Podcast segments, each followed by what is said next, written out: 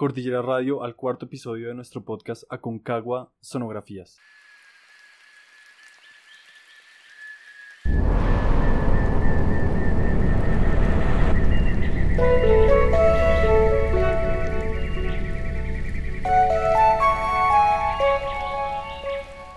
Hoy quisiera empezar recordando algo que hablamos en el primer capítulo que nos remite a los años noventas.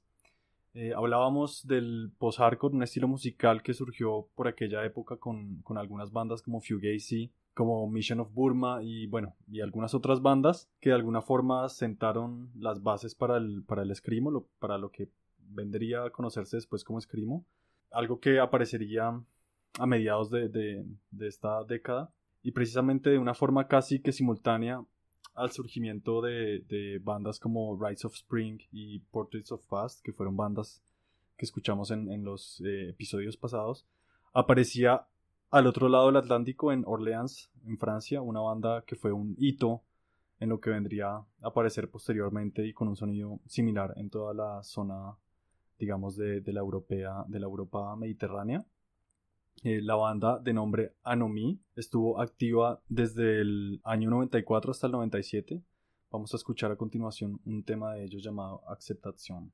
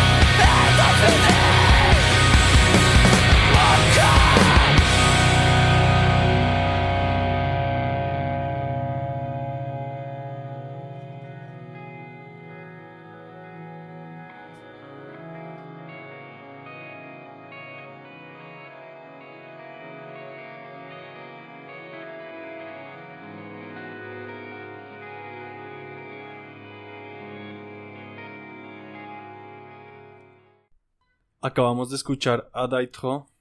y su canción Les Vivre les Squelettes, luego de Anomi, que fue una banda profundamente influyente para los proyectos que vendrían a surgir con mucha más fuerza para, para los inicios de la década de los 2000. Y precisamente Daitro, que fue la segunda banda que escuchamos, fue uno de ellos. Pero para llegar a este punto tuvieron que venir también muchas cosas que, estarían ocurriendo en, en la década de los noventas.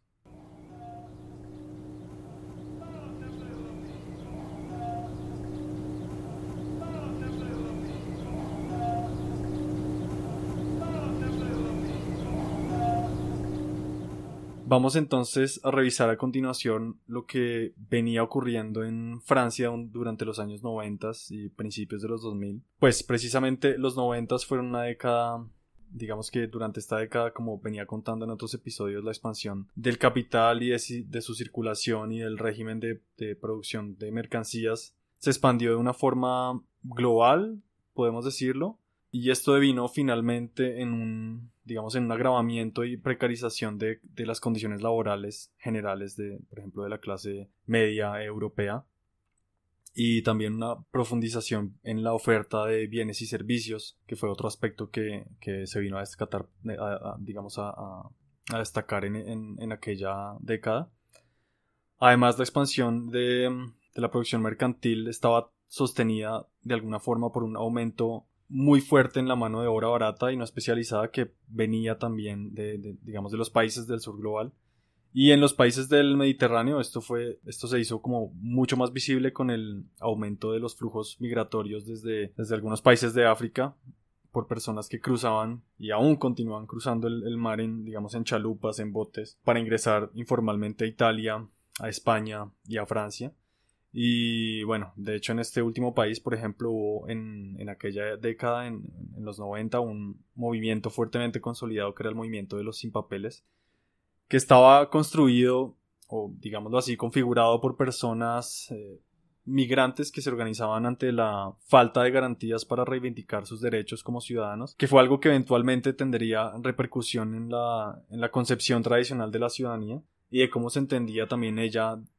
casi que tradicionalmente con relación al territorio francés, o sea, se subvertía de manera, digamos, de alguna forma esa imagen blanca y paternal como del, del ciudadano europeo promedio. Por otro lado, también los noventas aparentaban ser como la expresión de un, como de un proceso inacabado, como de algo que estaba como inconcluso. Y por eso fue que en, en aquel momento en que en que se hizo popular la idea como del fin, el fin de la historia, que es algo que, ya hablamos en episodios anteriores. Un periodista, Felipe González, logra de hecho cristalizar como un poco este sentir del, que hablo precisamente en un artículo escrito por él para el, para el diario El Confidencial, hablando de, de la España de los noventas. Y en este artículo él dice lo siguiente. Ni siquiera los setentas o los ochentas están cerrados, pero los noventas parecen haberse quedado entre dos procesos, lo que ha producido una imagen distorsionada. Entonces, este sentir de, como de rutina y de una década inconclusa y con significados también cambiantes constantemente repercutió de alguna forma en, un aparente aburrimiento en la juventud y en el aumento del ocio de la juventud eh, europea en, el Mediterráneo. Y como lo, hemos planteado en otros episodios, repercutió en una juventud sin perspectivas claras como sobre el futuro, ¿no? Y esto vino en una profundización y diversificación de las culturas juveniles y repercutió también en la música eventualmente. A finales de, esta década inconclusa, de hecho, y con el surgimiento de Anomía empieza a asomarse precisamente el escrimo en el Mediterráneo.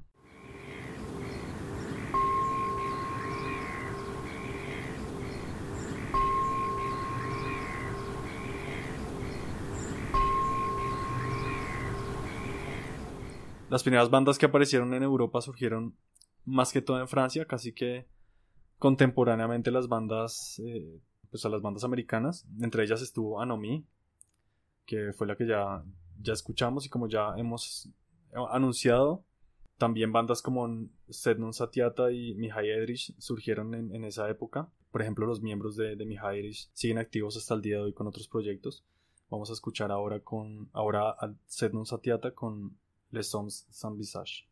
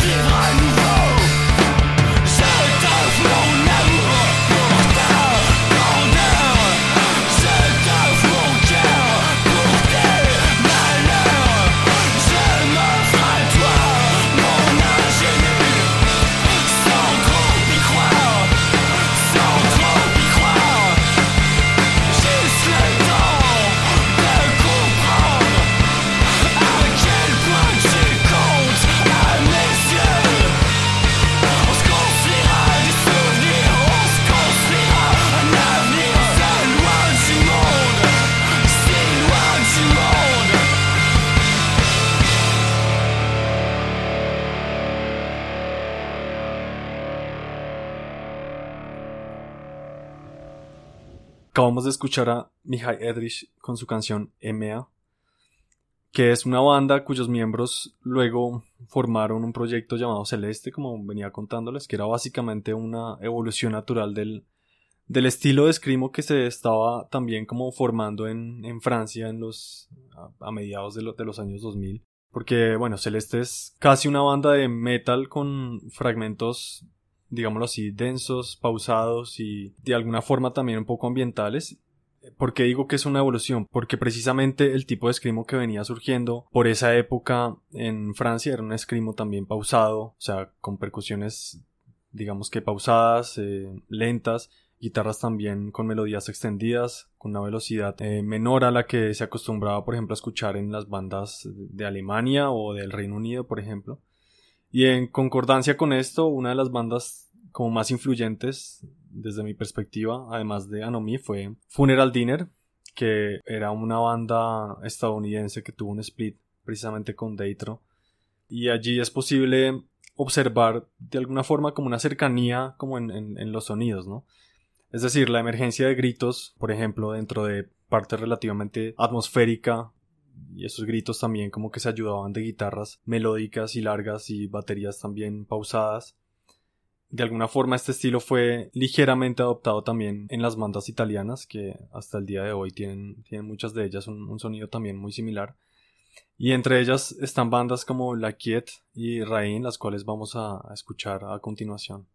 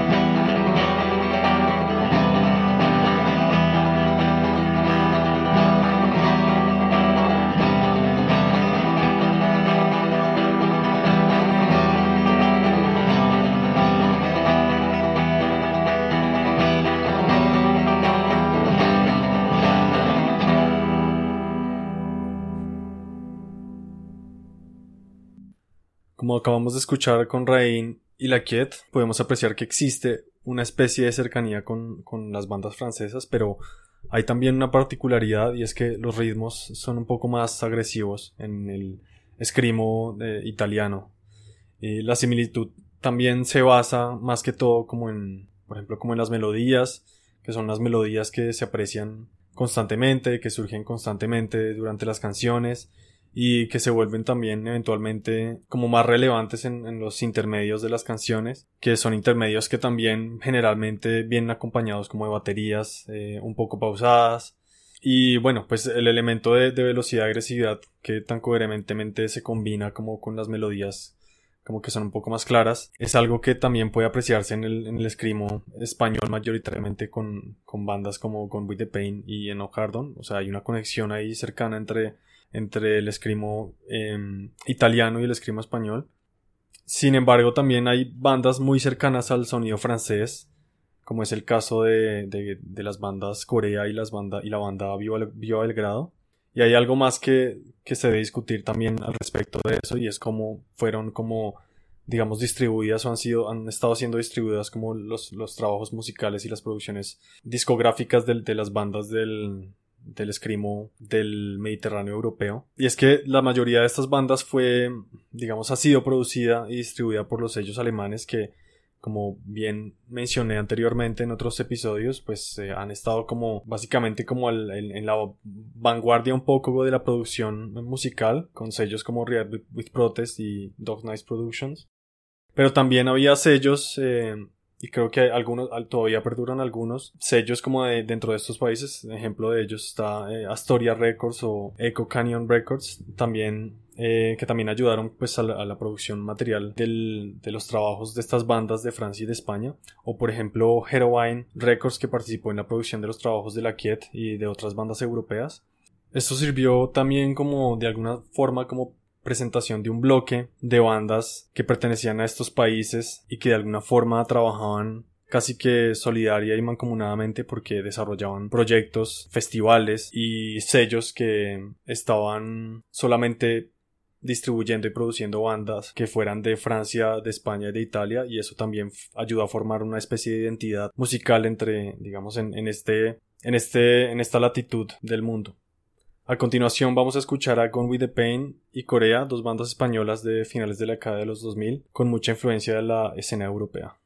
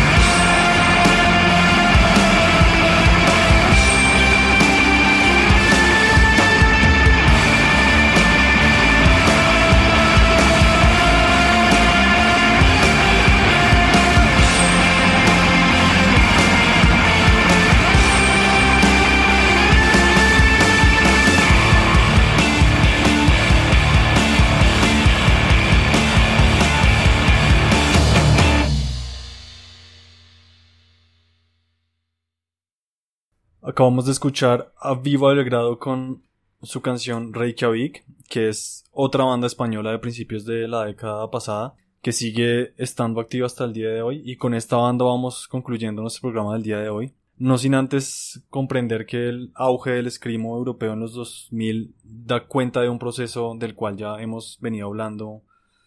en, otras ocasiones, eh, en el cual este estilo atravesó en Estados Unidos una masificación cultural que se vio ligeramente apropiada por el mercado mundial, produciendo bandas precisamente que le eran funcionales al mercado, eh, a la promoción también de la identidad dentro de las lógicas de este mercado y de alguna forma iban perdiendo su potencia inicial que provenía de los anhelos y frustraciones de, una juventud sin futuro que estaba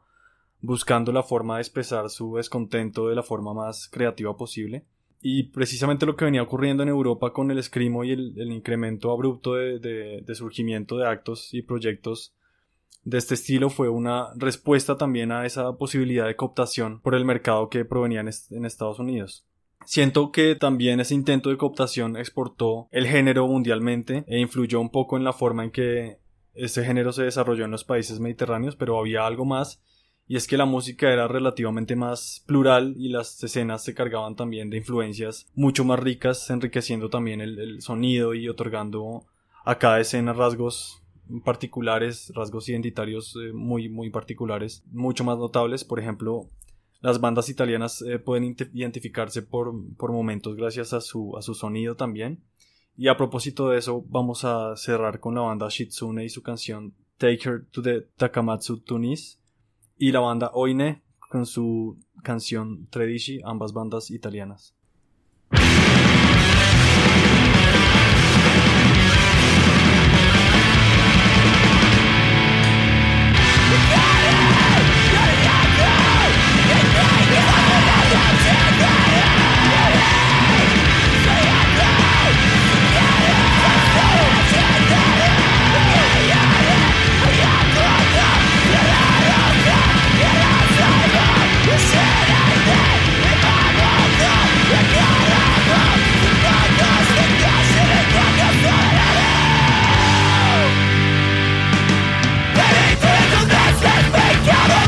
America.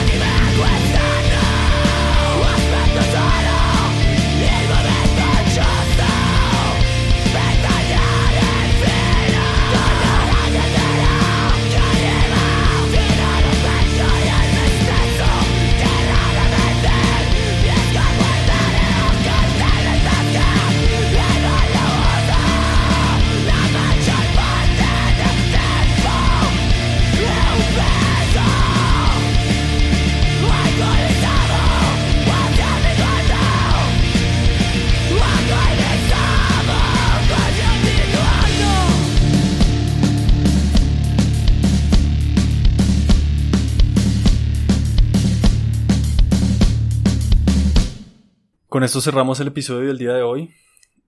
Muchas gracias a las personas que nos acompañaron en este viaje hacia el Mediterráneo. Vamos a continuar el próximo episodio con la escena, las escenas asiáticas. Nos vemos a la próxima.